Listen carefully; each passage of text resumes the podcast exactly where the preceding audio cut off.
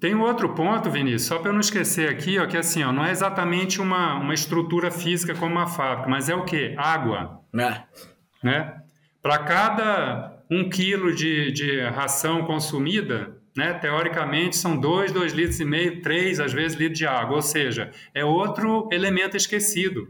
Aí eu faço tudo na minha granja e minha água é horrível.